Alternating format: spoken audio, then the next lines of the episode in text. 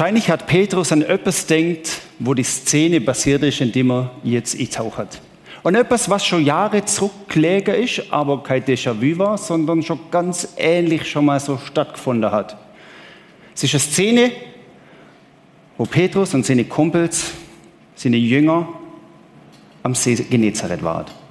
Allerdings war es nicht damals, wo Jesus berufen worden ist, ganz an den Anfang von der Wirkzeit von Jesus, sondern es war damals, wo Karfreitag schon passiert ist, wo der Ostersonntag schon passiert ist.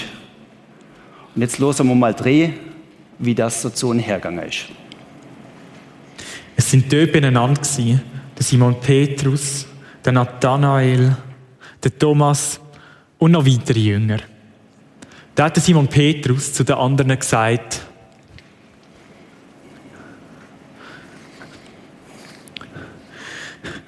ich gehe wieder fischen. Und sie haben ihm geantwortet, ist gut, wir kommen mit. So sind die Jünger also zum See gegangen und sind ins Boot gestiegen. In dieser Nacht haben sie aber nichts gefangen. In dieser Nacht haben sie nichts gefangen.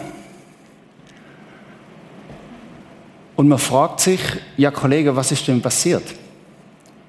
Petrus, jetzt sind ihr doch drei Jahre lang mit diesem Jesus unterwegs gewesen und jetzt ein paar wenige Stunden, muss man fast sagen, wo nicht mehr, wie nicht mehr verfügbar ist. Sage das schon? Zurück ins Business. Zurück da wo ich vorher war. Drei Jahre war einfach ein Jesus-Intermezzo. Jetzt machen wir etwas, nämlich jetzt fangen wir wieder auf Fische. Jetzt machen wir das, was wir vorher gemacht haben. Der Jesus vergessen wir. Wo es schon Morgen geworden ist, ist Jesus am Ufer gestanden. Die Jünger haben ihn aber nicht erkannt. Da hat Jesus zu ihnen gesagt, meine Kinder, haben ihr nicht ein bisschen Fisch zum Essen? Und sie haben ihm antworten, nein, wir haben nichts gefangen. Da hat Jesus ihnen folgende Anweisung gegeben. Rührt das Netz nochmal aus. Das mal aber an der rechten Seite vom Boot. Dann werdet ihr etwas fangen. Die Jünger haben also das Netz nochmal ausgeworfen. Dann haben sie es aber nicht mehr reinziehen So voll ist es mit Fisch. Der Jünger, wo Jesus besonders geliebt hat, hat zum Simon Petrus gesagt, es ist der Herr. Und wo der Simon Petrus gehört hat, dass es der Herr war, hat er seinen Mantel angelegt und ist ins Wasser gestürzt. Die anderen Jünger sind auf dem Boot gefolgt. Sie sind nicht mehr weit vom Ufer entfernt gewesen, nur etwa 100 Meter. Wo sie an Land getreten sind, haben sie vor sich ein Kohlenfeuer gesehen brennen. Und darauf haben die Fisch brötelt und Brot ist daneben gelegen. Jesus hat zu seinen Jüngern gesagt, holt ein paar von diesen Fischen, die ihr gefangen habt. Simon Petrus ist aufgesprungen, ist ans Ufer gestiegen und hat das Netz an Land gezogen. Das war voll mit grossen Fischen, mit genau 153 Stück. Das Netz aber ist nicht verrissen, obwohl es so voll war. Jesus hat zu ihnen gesagt, kommt und esset. Keiner von den Jüngern hat sich getraut zu fragen, wer bist du? Sie aber haben gewusst, dass es der Herr war. Jesus ist zu ihnen getreten, hat Brot genommen und hat ihnen davon gegeben. Genau so hat er es mit dem Fisch gemacht. Und das ist das dritte Mal, dass sich Jesus seinen Jüngern gezeigt hat, nachdem er von den Toten auferstanden war. Nach dem Essen, nach dem Essen das erzähle ich euch jetzt direkt vor Ort. Nachdem sie gegessen haben, hat Jesus zu Simon Petrus gefragt, Simon, Sohn von Johannes, liebst du mich mehr als irgendjemand anders da? Er hat ihm geantwortet, ja, Herr, du weißt, dass ich dich liebe. Und Jesus hat ihm gesagt, so kümmere du dich um meine Lämmer. Und das zweite Mal hat Jesus ihn gefragt, Petrus, Sohn vom Johannes, liebst du mich? Er hat ihm geantwortet, ja Herr, du weißt, dass ich dich gern habe. Jesus hat ihm gesagt, hüt meine Schafe. Und das dritte Mal hat er ihn gefragt, Petrus, Sohn vom Johannes, hast du mich gern? Und da ist der Petrus ganz traurig geworden, weil Jesus, Jesus ihn jetzt schon zum dritten Mal gefragt hat, hast du mich gern? Er hat ihm geantwortet, Herr, du weißt alles. Du weißt, dass ich dich gern habe. Und Jesus hat ihm gesagt, so hüt meine Schafe, kümmere dich um sie. Und nachher, zu einem späteren Zeitpunkt, hat Jesus ihm noch gesagt, folg du mir nach. Folg du mir nach. Das war die Frage. Und hast du mich lieb?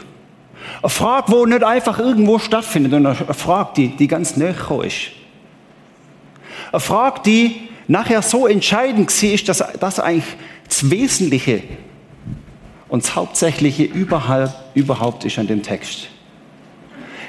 Petrus hat einen Moment gehabt, wo er traurig geworden ist. Er ist traurig geworden, ja, warum auch nicht? Logisch wirst du traurig, wenn Jesus das dritte Mal fragt, hast du mich wirklich lieb? Hast du mich lieb? Ja, schon lieb. Nein. Hast du mich lieb? Ja, Kollege, drei Jahre sind wir doch zusammen gesehen. Und dann vielleicht das letzte Mal, und ich stelle mir das so vor. Hast mich lieb? Hast mich lieb, Petrus, weil was ich sehe, und Petrus hat es ja selber gewusst, was er sieht. Da ist doch der Petrus vor ihm gestanden, der mit seinen Jüngern zusammen etwas vergessen hat. Etwas vergessen hat. Weil da, da, da, das war noch, da waren wir ganz nöch mit dabei auf Golgatha. Da haben wir, da haben wir, da haben wir gelitten, wir sind schier verreckt. Und dann ein bisschen weiter vorne, Jesus irgendwie nicht, nicht mehr verfügbar. Jesus nimmt so zum Anlangen. Wir zusammen in der Wüste, wir zusammen im gleichen Zelt, wir zusammen am See Genezareth am Schwimmen, wir zusammen auf der Hochzeit am Wein trinken, wir zusammen, Jesus, wir zusammen. Und jetzt, wo bist? Und es hat gar nicht lang gebraucht, dann haben sie Jesus an den Nagel gehängt. Es war doch so verheißungsvoll. Es war doch so geschwängert mit Vision und mit verheißungsvoller Zukunft, was wir da erlebt haben. Da. Und was bleibt jetzt übrig? Sie haben es vergessen, was übrig bleibt. Paulus nennt es später mal, das gute Werk, das er angefangen hat, das wird er auch vollenden. Das haben sie vergessen. Und was macht sie? Sie macht eins, sie sagt, gut, okay. Vielleicht haben wir uns die Hälfte so einbildet. Vielleicht haben wir es uns vorgemacht, als wäre das so mit diesem Jesus. Vielleicht haben wir irgendwie Zeichen missverstanden und dann ist der Petrus noch der, der gesagt hat, ich, ich bin zu euphorisch drin vom Adrenalin voll pumpt. Und dann macht es und es bleibt nicht mehr übrig. Drum machen wir doch das, was wir vorher auch gemacht haben. Wir gehen fischen. Das ist das Handwerk, wo wir verstehen. Jungs, komm, zurück in die Routine. Zurück in die Routine. Die Verheißung ist Platz beim Fischen. Da war ich doch neulich auch beim Fischen. Und das rechts da, das ist der Bridge Junior. Also ein Petersen Junior. Ja, Niki, ich hoffe, du schaust zu. Der Niki ruft eines Tages an und sagt, Martin, ich, er hat das ein bisschen anders formuliert, aber so ist es bei mir, ich habe eine Vision. Du hast doch so einen alten Kahn da, ist der schon abgesoffen? Nein, der schwimmt noch, Niki. Okay, am Samstag stechen wir in den See. Niki, am Samstag hat es 5 Grad oder 3 bis 5 Grad. Ich wollte, doch, wir stechen in den See am Samstag. Hof, ich habe eine Vision. Also, wir sind in den See gestochen, die Fischer wurden parat, alles Paletti und los ist es gegangen. Da sind wir. Der Zürichsee wartet auf uns. Und dann sind wir da rausgedüst. Ja, Niki, wo fangt man Ja, jetzt weiß ich, da, da halt, fahr mal, fahr mal, da, da ist noch ein anderer Fischer, fahr mal zu dem. Gut, fahren wir da an. Dann sagt der Niki zu mir, das Schlitzohr. Ich habe meiner Freundin gesagt, Heute Abend dann muss sie das Fett heiß stellen, weil es gibt Fischknusperli. Er hat gestrahlt übers ganze Gesicht. Es war verheißungsvoll. Er hat gewusst, um sechs Uhr werden wir gemütlich mit uns umfangen, innenlaufen und es wird eine Zeit lang später feinste Fischknusperli geben. To make a long story short, wahrscheinlich müsste es gar nicht weiter erzählen, wie das denn gegangen ist. Kein einziger Egli hat bissen. Sie haben, also wir haben nicht mal gewusst, wie es so wirklich da hat. Aber logisch, wir waren nicht schuld. Die sind halt gerade woanders, Martin. Das ist halt jetzt gerade irgendwie, vielleicht liegt sogar an dem Bötli. Könnten noch Sie. Und wir sind heim, haben aber vorher noch mal was gemacht. Ich schmeiß noch einmal raus. Nein, so schnell gibt der Niki Brötchen nicht auf. Wir schmeißen noch mal raus. Okay, ich, ich schmeiß auch noch mal raus. Und der Dritte hat gesagt, na, noch einmal. Und jetzt, jetzt fangen wir den Egli. Dreimal rausgeschmissen, heimgegangen. Nein, das bringt nichts. So ist das denen doch irgendwie gegangen. Das bringt nichts. Schau mal, das bringt nichts. Die Verheißung ist platzt. Und dann ist sie in der Nacht ausgegangen. Da haben sie nämlich eine, Nacht lang tatsächlich nichts gefangen. Sie haben aber gesagt, look, wenn das hier irgendwie nicht wirkt, wenn das kein Grip mehr hat, dann bleibt uns irgendwie nur übrig, einfach das zu machen, was wir können. Und das ist jetzt nun mal Fische. Die Fischerrealität, die war sehr einfach lebbar. Sie hat nur ein Haken gehabt. Die Fischerrealität hat Kaiser, wir haben aufgehört, mit Jesus zu rechnen. Wir sind an dem Punkt, wo er uns nicht verfügbar ist. Scheinbar. Und weißt du, was wir dann machen? Dann kommen Reflexe und Routine hinterführen, wo man sagt, Gut, hey, dann machen wir einfach weiter. Dann machen wir einfach weiter und wir machen das uns passend. Wir machen uns das System passend, wir machen uns unser Handwerk passend, wir werden dann noch ein bisschen optimieren. Du und ich am Sonntagmorgen, du daheim auf dem Sofa, wir machen uns unser System passend. Wir werden es vielleicht noch ein bisschen optimieren, dass es sich noch ein bisschen besser auffüllt. Mit Jesus rechnen, bei dem, was ich erlebt habe. Wo ist er denn? Ich glaube, ich habe es mir eingebildet. Und das Verrückte ist, dann sehe ich, meine Kumpels, die müsste ich hier wahrscheinlich eher prügeln, weil die nie in die Church kommen würden und weil die mit dem Glauben auch nicht viel am Hut haben. Aber sie haben etwas. Sie leben nicht schlecht. Sie leben nicht schlecht in der Fischer-Alltagsroutine. Denen geht's gar nicht schlecht. Indem dass der Lebenstrott einfach so weiterzieht. Die Kinder älter werden und grau, Haarkräuer. Denen geht's ja gar nicht schlecht. Das ist ja nur der Irrsinn dran. Also komm, hey, Thomas und andere Kumpels, Jakobus, komm, wir gehen fischen. Es geht uns ja nicht schlecht. Und das ist ja tatsächlich so. Es geht ihnen nicht schlecht. Nur haben sie dann gemerkt, dass das, was bei uns manchmal Wochen, Tage, Monate, Jahre lang braucht, in einer Nacht schon offenbart wird. Nämlich die Verheißung, ohne mich könnt ihr nichts tun. Und sie nach einer Nacht schon gemerkt, schau, es ist nicht mit Fischfangen. Es ist ihnen nach einer Nacht schon offenbar worden. Schau mal, in der Alltagsroutine, in dem Trott, in dem, dass ich einfach mein Handwerk an den Tag lege, da fällt etwas. Nämlich die Tatsache, dass mir ohne ihn nichts durch können, heißt, da fällt er. Nur ein Nacht ist gegangen. Und ein paar Kapitel weiter vorne hat Johannes ja geschrieben, von 21, 4 aufs 15. Ohne mich könnt ihr nichts tun. Ist Ihnen vielleicht am Morgen wie Schuppen von den Augen gefallen? Erstmal noch nicht. Da haben sie Jesus noch gar nicht erkannt. Wer ist das? Sie haben nicht mit ihm gerechnet. Er war schon da. Er war schon da. Er hat sie schon in Empfang genommen und sie haben ihn nicht erkannt. Diesen Jesus, mit dem du drei Jahre unterwegs warst, Kollege, das war er. Er hätte so machen können und sie hätten ja Löcher gesehen. Und sie haben nicht mit ihm gerechnet. Haben ihn nicht erkannt. Manches Mal rechnen wir mit, nicht mit ihm und erkennen ihn drum auch nicht. Das Jüngerlebnis, das spricht Bände. Das spricht Bände, weil es gespickt ist und voll ist mit dem, was dich und mich im Leben betrifft.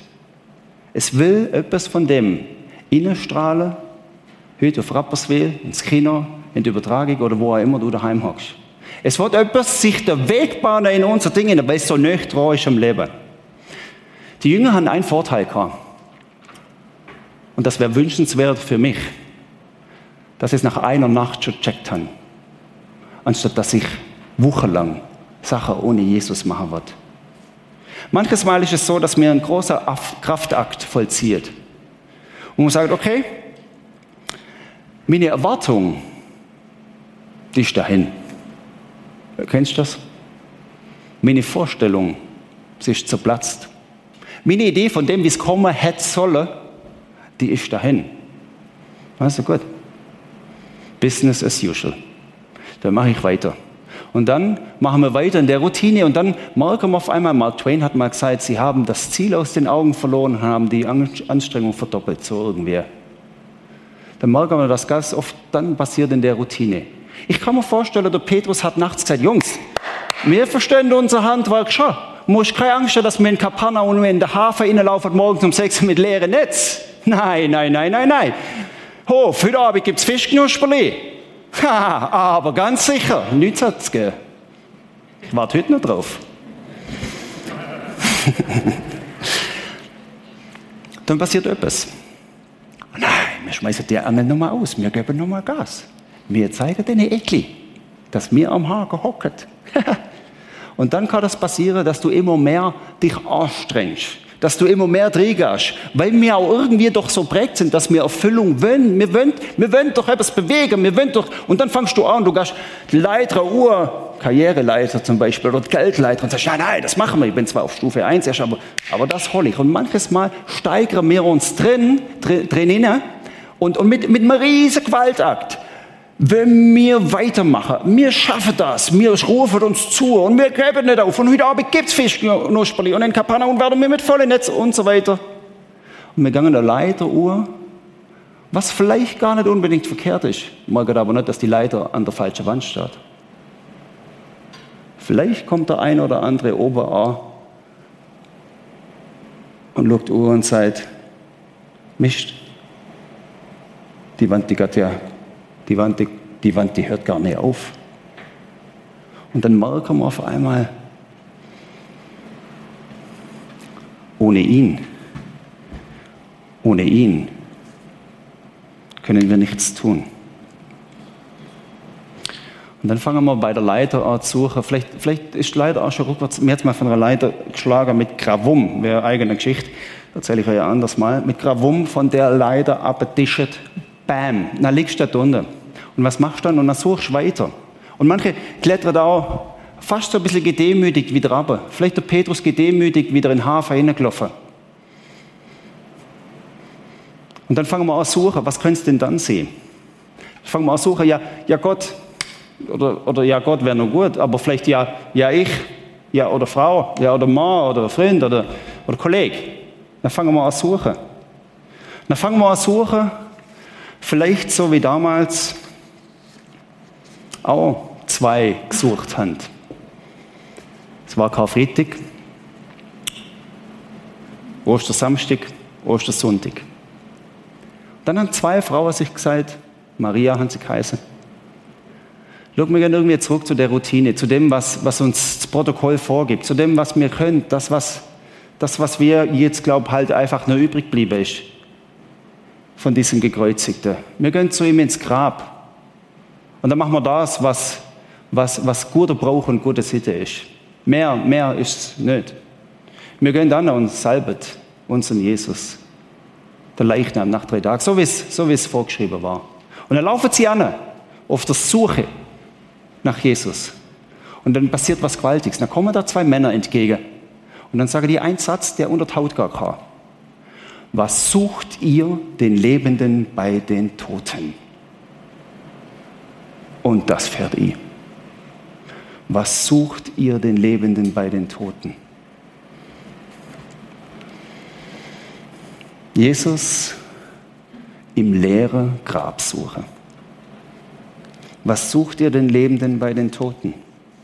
Das war ein bekanntes Phänomen. Das ist nicht erst am Ostersonntag bei der Auferstehung auftaucht. Das war ein bekanntes Phänomen. Das war damals ganz oft so. In brausenden Festen zu Zeiten Jesus in der Antike, in brausenden Festen in Caesarea oder weiß der Gucke wo, mit, mit, mit bronzene Marmor, mit Marmorsäule, blank Schliff und bronzene Götze nebendran.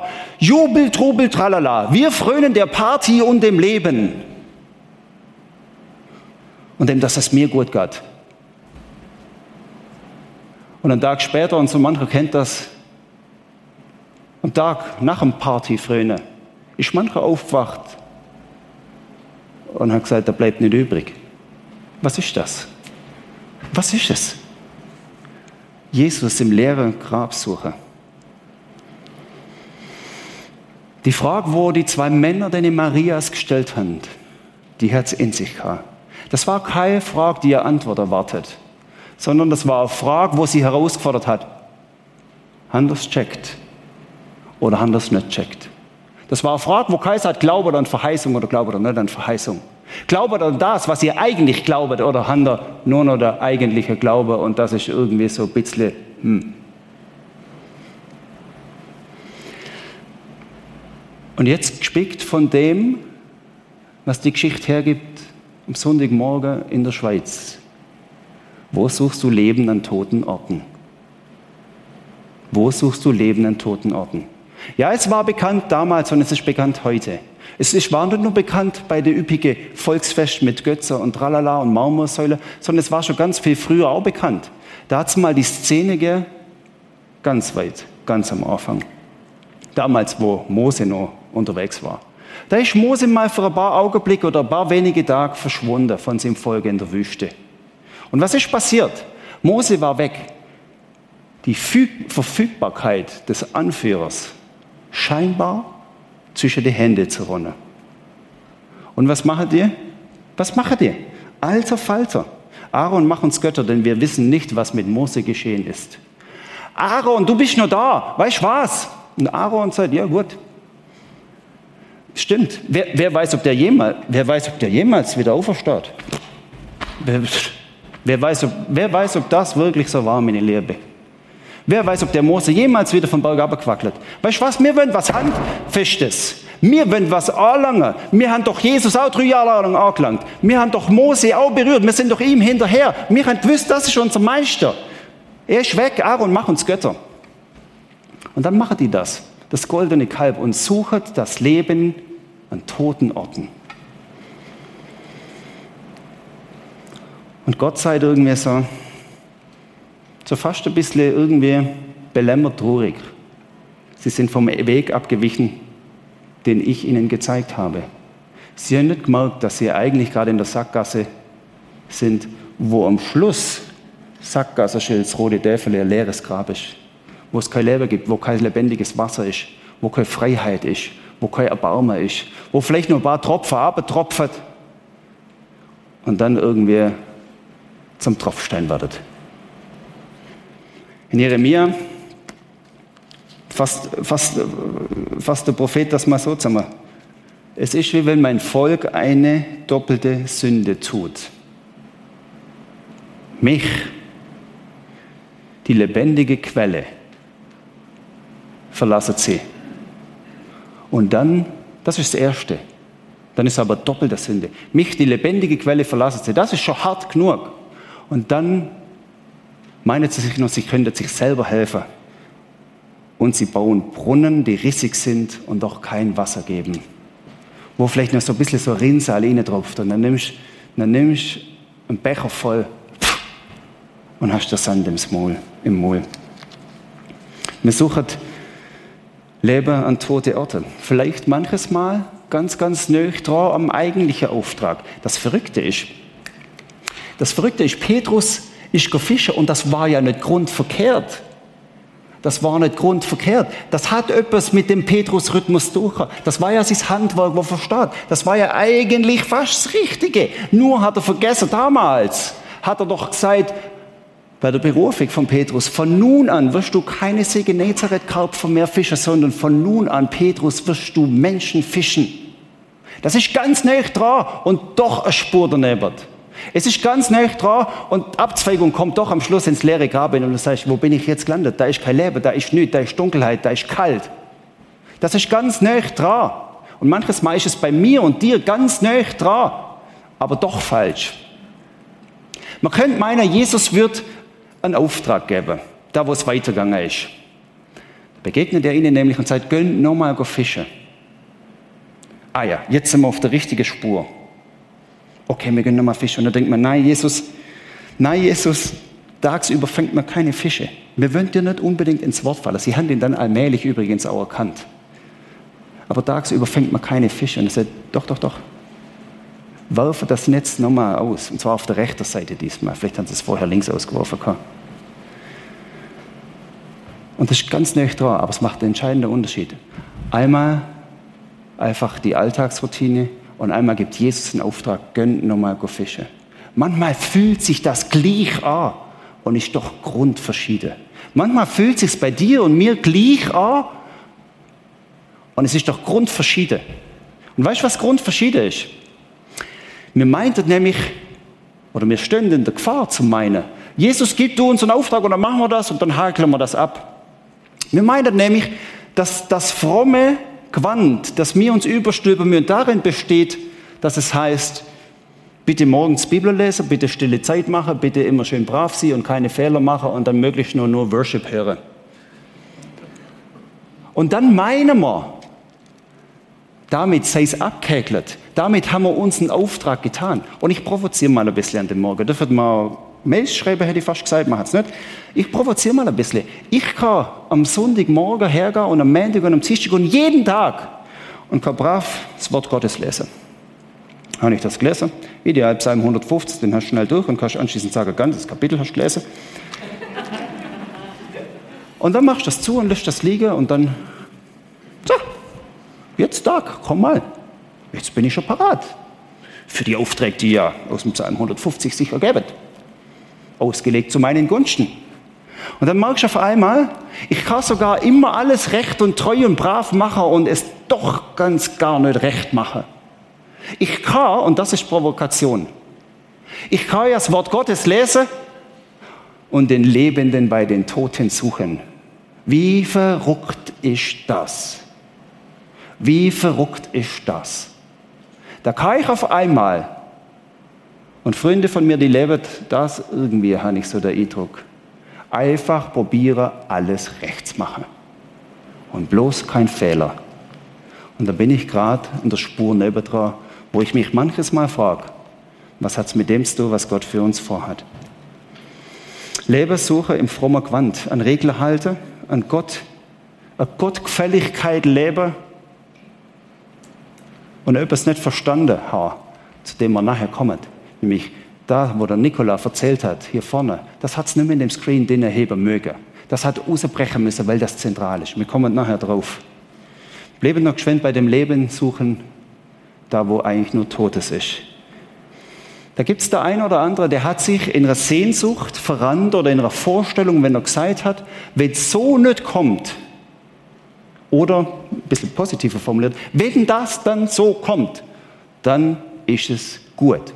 Ich kenne aber, der hockt im Rollstuhl und der hat gesagt, wenn ich dann aufstehe wird aus dem Rollstuhl, dann. Wenn dann. Wenn ich meine Vorstellung wichtiger schätze als das, was Gott mir zuflüstert, dann wird es manchmal ganz eng. Und wenn ich manches Mal meine Routine an den Tag lege, ohne nur irgendwie das Öhrle oder der Radar oder die Frequenz eingestellt habe von dem, was Gott vorhat, dann passiert schnell, dass ich sage, gut, ich muss ja meinen Fischeralltag irgendwie bestreiten. Schau mal, ich muss auch schauen, dass ich am Schluss einen Zahltag auf dem Konto habe. Der Petrus hat schauen müssen, dass er seine Fischerbude wieder Vordermann bringt und dann wieder schön am Markt auf Kapernaum seine Fischpreis gibt. So. Und was muss ich machen? Das muss ich ja auch machen. Also so schlimm kann es nicht sein. Und dann manches Mal kommt etwas, wo ich merke, dass dieses auch mache. Vielleicht ist es leider, vielleicht ist es aber auch einfach das. Ich muss meinen Tag bestreiten. Dass ich auf einmal sage, guck mal, ich bestreite den Tag nur noch. Vielleicht sogar noch mal ein bisschen provoziert, 250, gut. Ich bestreite den Tag nur noch, wenn ich sage, was lang geht. Daheim in meiner Family. Wenn ich sage, schau mal, so und nicht anders. Dann fahre ich Kinder und sage, so wird gespurt. Ich weiß nämlich schon wie. Und dann sagt die Frau, bei dir auch so übrigens. Und dann merke ich auf einmal, Ich bin im Fahrwasser, wo ich's lebe. Vielleicht ist es bei dir so. In deiner Familie suchst, aber du suchst es an toten Orten. Wie näher ist das benannt? Vielleicht gehörst du zu denen, wo daheim tatsächlich der Partner Oma kommentiert. Und vielleicht ist heute der Tag, wo du damit aufhörst. Der Bossspieler, meine Macht, mein Reich, das kommt nämlich ganz schnell. Missbusiness. Wir müssen möglichst viel Fisch verkaufen. Los geht's. Andere machen es dann wieder anders. Für dich ist nicht Karriereleiter, für dich auch nicht äh, daheim, sondern wichtig, sondern ich sage, gut, ich suche mal. Ich mache mich auf die Suche. Wie viele sind in Ferner Osten gereist und haben gesucht? Und wie viele sind zurückgekommen und haben nicht gefunden? Wo hast du aufgehört, mit Jesus zu rechnen? Wo hast du gemerkt, dass du allmählich in der Sackgasse am Schluss am roten Teufel angekommen bist und hast gemerkt, da geht es nicht weiter? Dunkel, nass und kein Leben. Vielleicht noch irgendein Krüppelblümchen am Boden, wo irgendwie bei Nacht überleben kann. Das ist schon alles. Und dann laufst du einmal drüber und dann ist es vor uns verreckt. Da bleibt nicht übrig im leeren Grab. Vielleicht ist es bei dir die Routine im Büro. Gestern mit meinem Geschäftsmann geschwätzt. Und dann hat er gesagt, bei mir wäre das, Martin, so die Routine. Es wäre eigentlich nicht so schwer und es ist gleichzeitig elendschwer. Was? Ich könnte ja am Morgen anfangen und sagen, Jesus, mit dir latsche ich schon mal da rein. Jesus, ah, da kommt schon das erste Gespräch auf mich zu. Jesus, was hast du jetzt gerade vor? Und dann gehe ich weiter und sage, oh, ein Meeting von 11 bis um 12. Jesus, schau, das Meeting, da gehen wir zusammen rein. Oder schau da, das ist etwas, dem gehe ich sogar aus dem Weg und das gefällt mir nicht so. Aber Jesus, schau mal, hilf mir, dass ich dem nicht mehr aus dem Weg gehe. Und vielleicht kommt Jesus gerade dazu und sagt, du musst dem nicht aus dem Weg gehen, ich bin bei dir. Du darfst dich der Wahrheit stellen, weil ich selber die Wahrheit bin. Routine im Büro. Und vielleicht so enttäuscht von deiner Sehnsucht und von deiner Erwartung, dass der Glaube an den Nagel gehängt hast und nicht verstanden hast, dass sie Jesus an den Nagel gehängt haben. In der Geschichte geht es weiter mit dem Vers, werft das Netz auf der rechten Seite des Bootes aus, dann werdet ihr einen guten Fang machen. Sie folgten seinem Rat und fingen so viele Fische, dass sich das Netz nicht mehr einholen konnten. Dritte Zeile, sie folgten seinem Rat. Das ist eigentlich sehr bescheiden ausdrückt. Es ist nämlich nicht einfach nur den Ratschlag befolgen, der uns schon wieder auf die Fährte locken können, mach du einfach und dann ist gut, so wie das Büble am Papi irgendwie der Butter noch bringen muss oder wie ich früher noch im Geschäft in der Lehre du gehst los, Lehrling, und holst Nüne, und dann mache ich das, weil es der Chef gesagt hat, dann knall ich es an, und dann futtern wir es, dann ist gut, Auftrag abgehakt. Sie folgten seinem Rat, ist nicht einfach, spring mal los, Joni, und mach, und dann bringst du wieder zurück, sondern es geht um viel mehr. Es geht um ein volles oder leeres Netz. Es geht um Verhungern oder Überleben. Es geht darum, auf der Strecke zu bleiben oder ans Ziel zu fahren. Nicht Fische ist verkehrt beim Petrus. Aber auftragslos Fische ist verkehrt. Die ist nicht unbedingt verkehrt. Aber die Leiter an der falschen Wand würde ich nie ins Ziel bringen. Mittlerweile haben die Jünger Jesus erkannt. Und sie haben etwas gemacht, was wahrscheinlich die meisten von uns machen würden. Sie haben sich nicht traut, ihn anzusprechen. Sie haben nicht sich fragen traut, bist du der Herr? Und warum? Wahrscheinlich ist das ihnen wie die Schuppe von der Fisch, die Schuppe von den Augen gefallen. Und dann sagt, du meine Güte, es ist der Herr. Was ist nun passiert? Wie weit ist noch gekommen in meinem Leben, dass ich ihn vergessen habe? Wie weit ist noch gekommen, dass ich ihn vergessen habe? Sie haben gewusst, es geht um viel mehr in dem Moment. Und keiner hat sich gewagt, ihn auszusprechen. Vers 12, Johannes 21 weil sie gewusst haben, es geht um mehr. Es geht nicht um blinde Kadavergehorsam, Vogel friss oder stirb. Es geht nicht einfach um Pflichterfüller und dann, gut, erledigt. Das nächste bitte. Und dann kommt etwas, und das ist die Szene, wo ich euch wie schon mal ein bisschen angekündigt habe, wo, wo, wo nimm einfach irgendwo noch stattfindet. Das kommt ganz neu an uns an. Dann kommt nämlich die Szene, wo Jesus sagt zu Petrus, hast du mich lieb? Was soll die Frage? Also wenn du da schnell geschwind drüber liest, wie der Psalm 150 am Morgen, dann nimmst du, ja, hat er dreimal gefragt und es hat noch irgendwas mit dem so, dass der Hahn dreimal geredet hat, vielleicht hat es noch mit etwas zu tun, dass er gleich wieder dahinter steht, das dritte Mal, dass er sich zeigt hat, irgendwie drei, vielleicht drei, vielleicht auch nicht drei, aber egal. Da geht es um viel, viel mehr. Da geht es um den Kern des Auftrages. Da geht es nämlich nicht darum, mach den Auftrag, einfach so, damit er erledigt ist, sondern der Kern des Auftrags fängt woanders an. Hast du mich lieb? Und so sagt das zu ihm, Simon, Sohn von Johannes, liebst du mich? Er sagt nur nicht mal Petrus. Weil Petrus wäre schon wieder in der Gefahr, zu sagen, Petrus, was heißt du? Ah, das heißt der Fels. Und was hat er mir verheißen, der Herr Gott? Auf diesen Fels will ich meine Gemeinde bauen und du wirst den Pforten der Hölle trotzen. Ja, das bin ich. Ja, natürlich habe ich dich lieb. Ich bin ja der Fels. Du hast ja Zeit. Hallo Fels, wie geht's dir? Er sagt, nein, nein, nein, nein, nein. Sohn, Simon, Sohn von Johannes, lebst du mich? Lebst du mich? Lebst du mich? Dreimal. Weil es Jesus um etwas anderes geht, nämlich um die innere Stellung von Petrus. Dieses viel mehr heißt, schau mal, traust du dich, mir in die Augen zu schauen? Ich glaube, beim dritten Mal, wenn Jesus dich fragt, kommst du nicht drum herum, ihn anzuschauen. Und ich glaube, dann passiert das mit dir, was mit Petrus auch passiert ist. Da wirst du irgendwie traurig. Und, Jesus, und Petrus sagt, ha, du weißt, dass ich dich lieb habe. Und dann macht er weiter, dann sorge für meine Schafe. Und wie krass ist das? Wenn Gott zu ihm sagt, dann sorge für meine Schafe. Dann heißt doch, schau mal, ich bin der gute Hirte, der sein Leben lässt für seine Schafe. Und Petrus, jetzt darfst du an meiner Stelle mein Werk weiter ans Ziel bringen. Nicht den blinden Gehorsam einfach machen, sondern schau, mir gönnt man Ziel entgegen. Und weißt was? Auch wenn sich das nach Sackgasse anfühlt manches Mal, machen wir kein Hehl draus. In diesem Leben heute, 2021. Aber weißt was? Es ist nicht Sackgasse, die ins Grab geht und am Schluss bleibst du übrig, sondern es ist der Weg zum Leben. Ich habe neulich mit einem jungen Bursch mit getroffen und ein paar Mal telefoniert. Der hockt im Rollstuhl und ist 19. Und es geht steil bergab. Er hat keine Lebenskraft mehr in sich. Außer nur Schwätzer und ein bisschen das Rollstuhlhebele hin und her schieben. Und was sagst du denn, wenn es darum sagt, komm, wir zusammen die Leiter hoch? Was sagst du denn, wenn du sagst, wir müssen uns einfach Mühe geben und mehr Fische? Dem sagst du gar nicht mehr. Und das ist so heilsam. Und darum mache ich das sogar an die Leute treffen.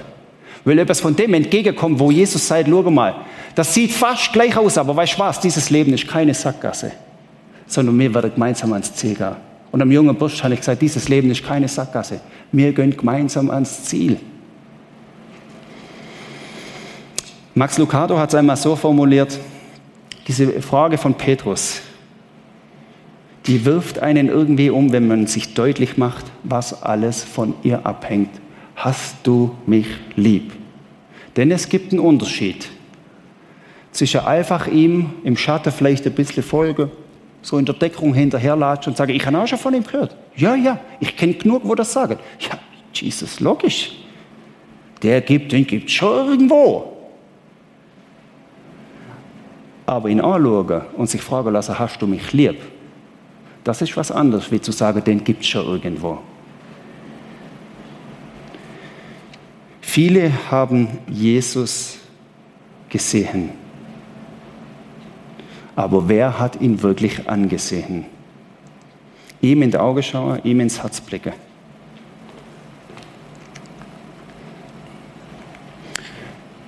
Schluss wollte ich euch die Frage nochmal zu Gemüte führen. Wo höre ich auf, Leben an toten Orten zu suchen? Wo fühle ich mich an diesem Morgen ertappt, dass ich vielleicht mit großer Anstrengung, vielleicht sogar mit viel Geldinvestitionen, mit viel Kraft und Mühe und zum hohen Preis Leben suche, da wo ich es nie finden wird. Und wo fange ich wieder an, mit Jesus zu rechnen?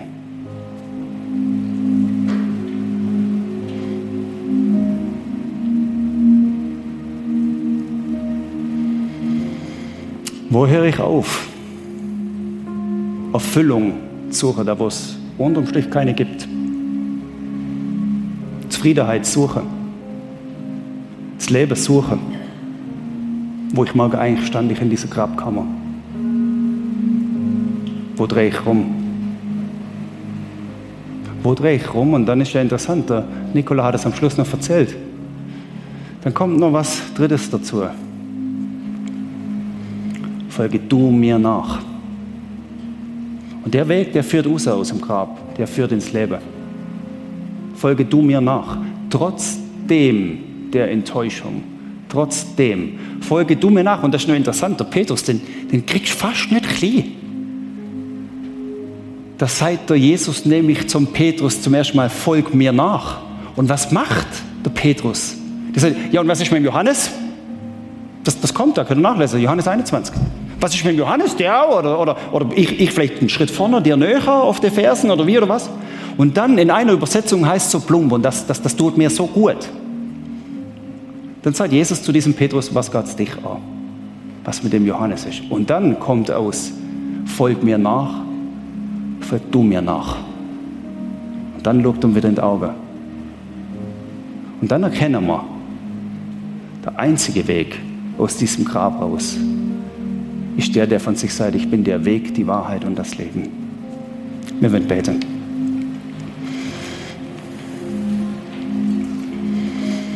Vater im Himmel, stupst uns da an, wo wir auch gestupst werden müssen an dem Morgen. Mich als allererstes und die vielen anderen, die jetzt mit dabei sind. Jesus, danke, dass wir zusammen sind und dass wir auf dich losen dürfen. Danke, Jesus, dass wir an der Verheißung wieder neu festhalten dürfen. Danke, Jesus, dass du uns vergibst, wo wir nicht mit dir gerechnet haben, wo wir mit Eifer und mit Einsatz das Leben an toten Orten gesucht haben.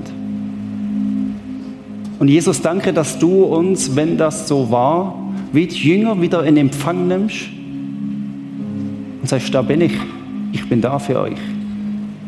Und Jesus, danke, dass das nicht einfach das Abhandeln von Auftragsliste ist, sondern dass du uns fragst,